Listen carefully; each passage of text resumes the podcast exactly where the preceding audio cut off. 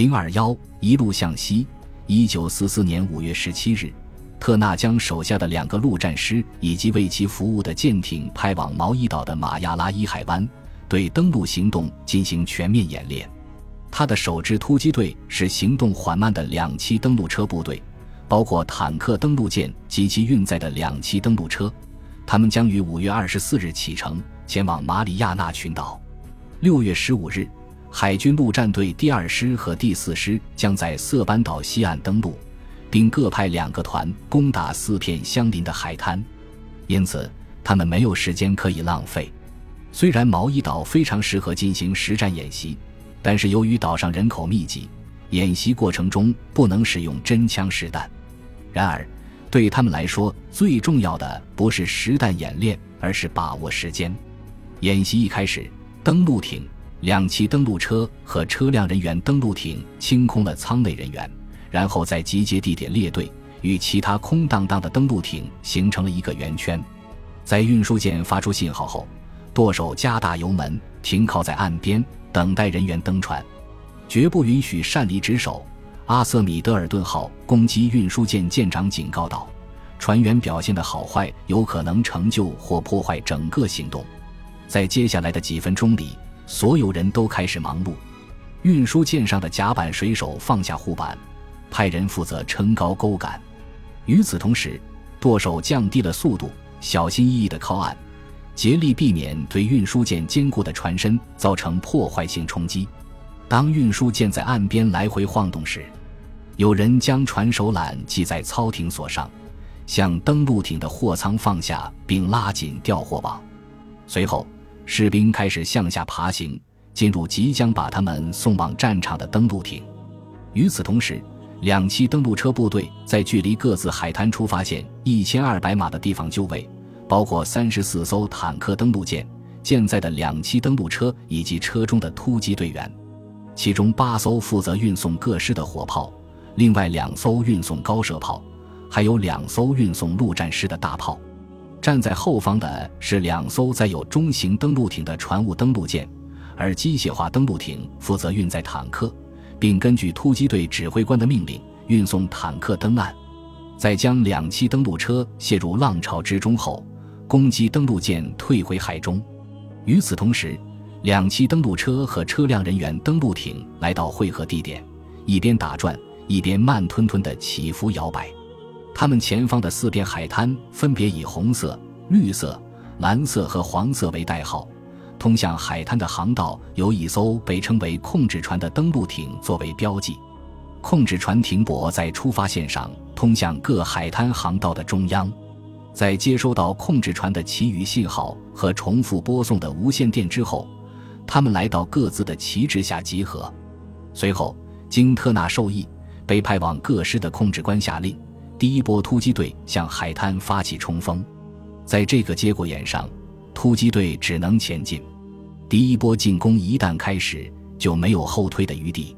战争机器开始运转，特纳手下的长龙已经伸出了利爪，准备发起攻击。接着，参与第二波进攻的突击队离开汇合地点，在出发线出列队。他们无需等候信号，而是在间隔一定的时间后便开始进攻。随后是第三波、第四波，剩余的两栖登陆车在一旁待命，待各团团长在指定海滩登岸后下达命令。当部队离开以后，运输舰上的船员开始忙碌，他们打开舱口，将部队上岸后所需的重要物资拖到甲板上，成桶的饮水和燃料、弹药箱以及带刺的铁丝网，因为敌军一定会发起反击。试图将来者赶回海上，船员们工作的效率，及他们是否能够迅速准确地把弹药、饮水、药品和其他重要物资从船上转移到岸上，关系到登陆的成败。由于沙滩地势狭窄，历史上许多两栖行动都是因为未能把握这一独特的战场，才酿成惨祸。一九一五年，英军在登陆加利波利海滩，试图占领君士坦丁堡时。被土耳其军赶回了海里，造成二十五万人伤亡。如此可怕的失败，在每一位两栖部队指挥官的脑海中都挥之不去。参与这次演习的人员极为分散，所以大多数人很晚才得知这一计划。再加上当时的风速为三十五节，这对他们是否能在波涛汹涌的海水中开展行动来说，无疑是一种严峻的考验。而身背重负的两栖部队士兵费尽力气才抵达岸边，很多指挥官认为这次演习缺乏协调，指挥无方。由于无法事先向所有人说明情况，整个局面变得更加糟糕。海军陆战队第六团的一名营长表示，这次演习无异于一场灾难。他发现，两栖登陆车的驾驶员难以保持正确的方向。因为装甲板部分阻碍了前方的视线，他们很难通过装甲的缝隙看清道路。为此，他提出了一个简单的办法：他让手下两栖登陆车指挥官在其驾驶员的肩膀四周系上一根长绳，然后利用绳子从车辆的露天隔舱里控制方向，并且通过护板上方观察前方。在如何使用两栖登陆车的问题上。凯利特纳和霍兰德史密斯针锋相对，海军陆战队第四师的参谋长格雷夫斯·比埃斯金准将决定，将他们用于运送补给的同时用于战术作战。他认为这些短吻鳄能够越过礁石直接登岸，翻越海滩上的障碍物，迅速占领整个滩头堡，然后充当坦克对步兵进行支援。即便我们会损失一些两栖登陆车。我也希望能够借助他们登岸，并且尽可能冲向前方，这样可以节约大量时间。如果突破了敌军的机枪防御，继续开展行动就容易得多。史密斯和海军陆战队第四师的哈里·施密特少将表示赞同，但特纳不赞同这种看法。海军陆战队第二师的托马斯·伊沃森少将也对此感到怀疑。沃森担心。这种笨重的车辆会让士兵更容易遭到攻击。当登陆车爬上岸后，它们高大的外形十分惹眼，因此易于成为打击目标。即便装甲登陆车也要参与第一波进攻，他还是不愿将他们直接暴露在敌军的炮火之下。演习结束后，登陆车部队返回了瓦胡岛，在珍珠港的西湾沿海的弹药库里熙熙攘攘。码头工人正在搬运沉重的迫击炮弹药，正是这些弹药在卡胡拉威岛引发了一场灾难。在四十三号坦克登陆舰上，一辆盖着防水油布的坦克登陆艇被绑在甲板上，海军陆战队第二十三团第二营一连的士兵在里面脱上了内裤，懒洋洋地躺在床架上。整个下午，他们有的看书，有的闲聊。与此同时，电焊炭湖火星四射，搬运工来来往往，不时有轮船和小艇驶过，而他们背后就是夏威夷岛的一片甘蔗林。突然之间，一切都发生了改变。一阵强烈的震荡过后，火光冲天，热浪滚滚，帐篷、纸张、被褥、水手袋和衣物正在熊熊燃烧。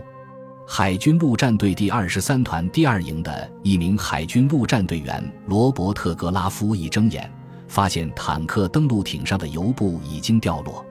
在正午的阳光下，艇身的舱壁开始起火，甲板四处固定的货桶里装满了高辛烷值汽油。他接连听到两声爆炸，一声较远，一声较近。当坦克登陆舰被浓烟笼罩。金属碎片像雨点般飞落时，格拉夫以为登陆舰遭到了日军飞机的袭击，但空中并没有敌机的影子。方才还坐在燃料桶上的人们已经在烈焰中消失不见。格拉夫也和众人一起匆忙逃离了登陆舰。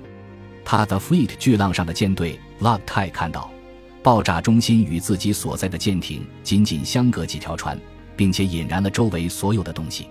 在弹药库附近，另外五艘全副武装的坦克登陆舰也已经起火。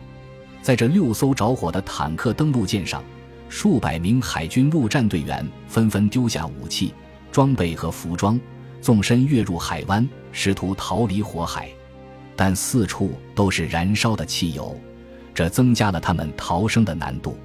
当海湾中的其他船只试图前往救援或者躲避火灾时，其中一些不慎撞上了水中的幸存者，这些人因为被螺旋桨拖住而葬身海底，还有一些幸存者或者被掉落的弹片击中，或者吸入了浓烟，最终无力继续逃生而溺水身亡。希尔将军称赞赶往救援和控制火势的坦克、登陆艇、水手和消防人员个个都是超人。在此期间，特纳将军登上一艘拖船，亲临现场监督。来到弹药库后，他看到一艘拖船试图后退，以躲避熊熊的烈火。特纳对着船上惊慌失措的士官大声喝道：“立即返回原地，不准离开，否则我就毙了你！”这名士官只得依令而行。除了损失六艘登陆舰外，更为严重的是，这次事故导致一百六十三人丧生，近四百人残疾。人们很快议论纷纷，认为这是敌方间谍的蓄意破坏。还有人开始怀疑由平民组成的汉奸队。美军为那些尚有行动能力的幸存者配发了新的服装、武器和野战装备等。但格拉夫写道。许多士兵暗中传言称，我们已经遭受重创，即将开展的进攻行动无望成功。但特纳的司令部再次成立调查委员会。数周以后，该委员会认定这起灾难源于意外。按照凯利特纳的命令，陆军作业队在从三百五十三号坦克登陆舰上搬卸四点二英寸口径的迫击炮弹时疏忽大意，从而酿成了惨剧。烧焦的船身很快被从西湾运走，代之以八艘重新分配到南太平洋的舰艇。数个遭到重创的连队也增加了补充兵员。本集播放完毕，感谢您的收听，喜欢请订阅加关注，主页有更多精彩内容。